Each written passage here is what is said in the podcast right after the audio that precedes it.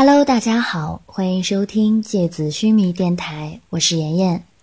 今天和大家分享的内容是《绝技》第四十三回“寻觅”。收听更多精彩内容，请关注微信公众平台“芥子须弥五二零”全拼。西之亚斯兰帝国，雷恩海域魂种。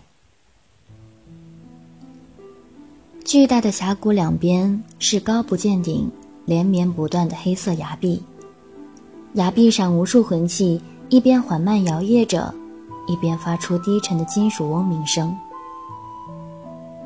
白色浑浊的粘稠雾气把峡谷的底部深埋起来，看上去仿佛是一片宽阔翻滚的乳浆之海。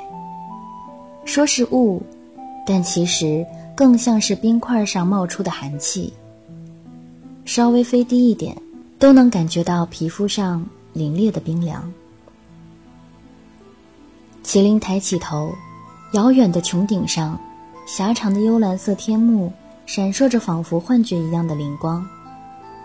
虽然银尘和自己说过，那是海水，魂种是在雷恩海域下的深海洞穴，但是。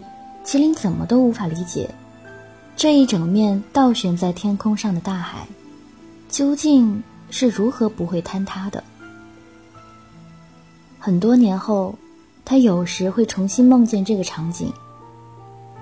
那时的自己，刚刚成为银尘的使徒，刚刚认识连泉，和幽花还处于彼此看不顺眼的状况，仿佛命运漫长的细线，刚刚从针脚里。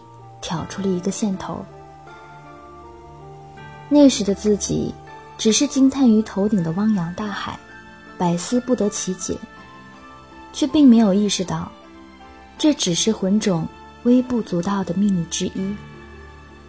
而魂种真正让人窒息的黑暗秘密，每次想到这里，麒麟都会感到一阵一阵的寒冷和恐惧。仿佛一种无可逃避的邪恶，攫取、抓紧自己，扼住自己想要呐喊、想要嘶吼的咽喉。很多年后，麒麟终于看见了曾经被掩盖的邪恶。成千上万的死者，密密麻麻的站在浑种黑色的山崖上，如同蚂蚁聚集在黑糖块上蠕动着。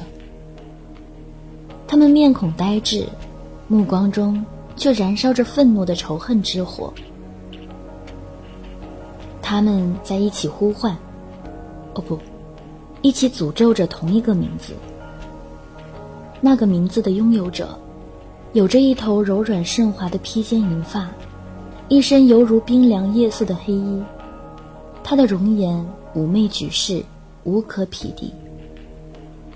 他站在性别的边界。同时囊括着阳刚和阴柔的美。那个阴柔的王者，总会在梦境的最后转头看向自己。他的身旁凌空悬浮着一枚铂金细身长剑，长剑在他身旁轻盈地穿梭飞舞，如同拥有自我意志的活物。剑身发出嗡嗡的低吟，听上去宛如。恋人的密语。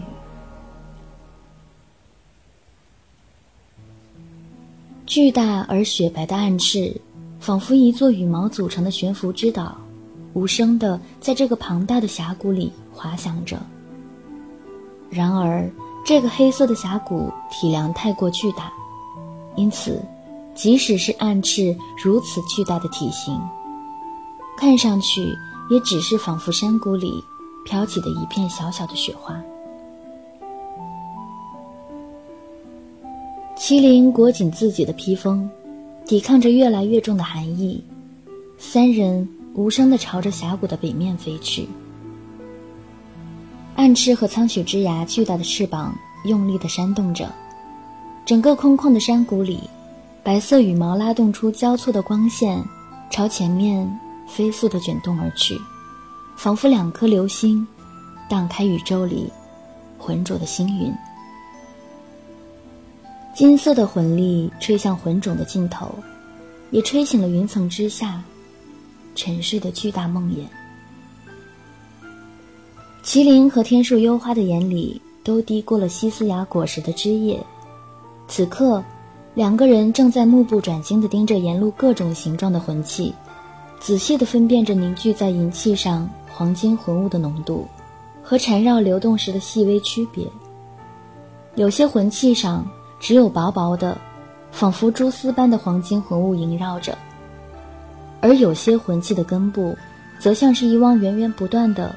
往外喷涌金色泉水的泉眼般，涌出大量的黄金魂雾，仿佛一条金色的细小瀑布挂在山崖上。麒麟眼睛都看花了。说实话，麒麟并不是很看得懂。尽管刚刚鬼山连泉已经很详细的给自己讲解了如何从黄金魂物的流动方式上，去分辨魂器的属性和强度。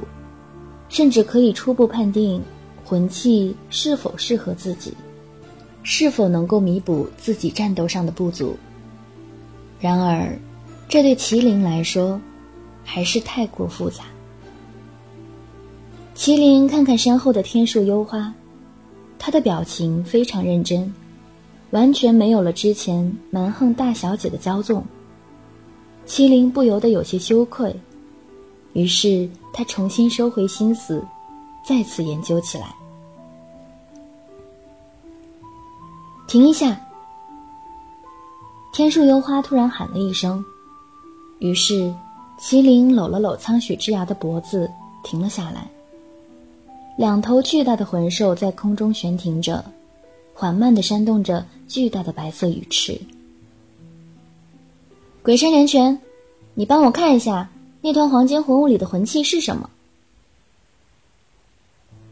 天树幽花抬起手，指着高处崖壁上凸起的一角，头也不回的问道，仿佛鬼山连泉是他的仆人，他的语气里是一种理所当然的命令。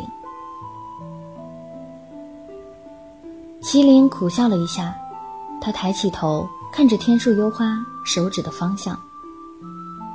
因为他和幽花一样，眼睛里还有西斯雅果实的汁液，所以理所当然，他也只能看见一大团厚重翻滚的、仿佛融化的黄金铁水，看不清楚里面到底是什么魂器。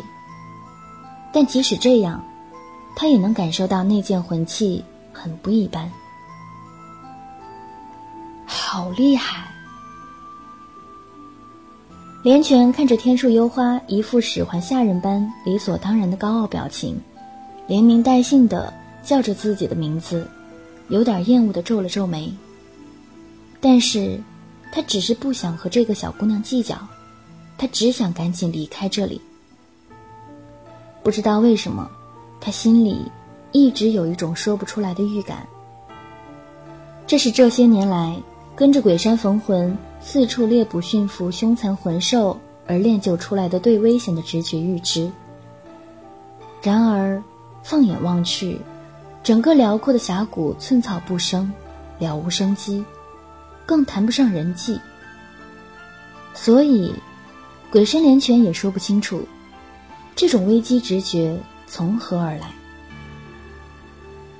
也许是因为整个环境既无垠辽阔。同时又完全封闭，矛盾的统一在一起。除此之外，连泉还有更加重要的事情要做，他没有时间浪费在这里。没有浸染西斯雅果实汁液的他，顺着天树幽花的手的方向望去，一把通体白银色泽、造型锐利的弓，斜斜地插在山崖上。露出一半弓身，是一把白色长弓，三尺半长，材质可能是白银或者铂金。弓的两头雕刻有翅膀形状，冰蓝色的弓弦，没有箭筒，也没有箭矢，所以我如果没猜错的话，应该是以魂力临时制作冰箭，或者直接击射魂力作为战斗方式。连泉站在巨大的暗翅背上。风吹动着她的长袍，在云海里，仿佛清晨雾气笼罩的湖面上，一朵绽放的莲花。他身上有一种清冷而理智的美。那就是他了。天树幽花娇艳的脸上，是一种掩盖不住的兴奋。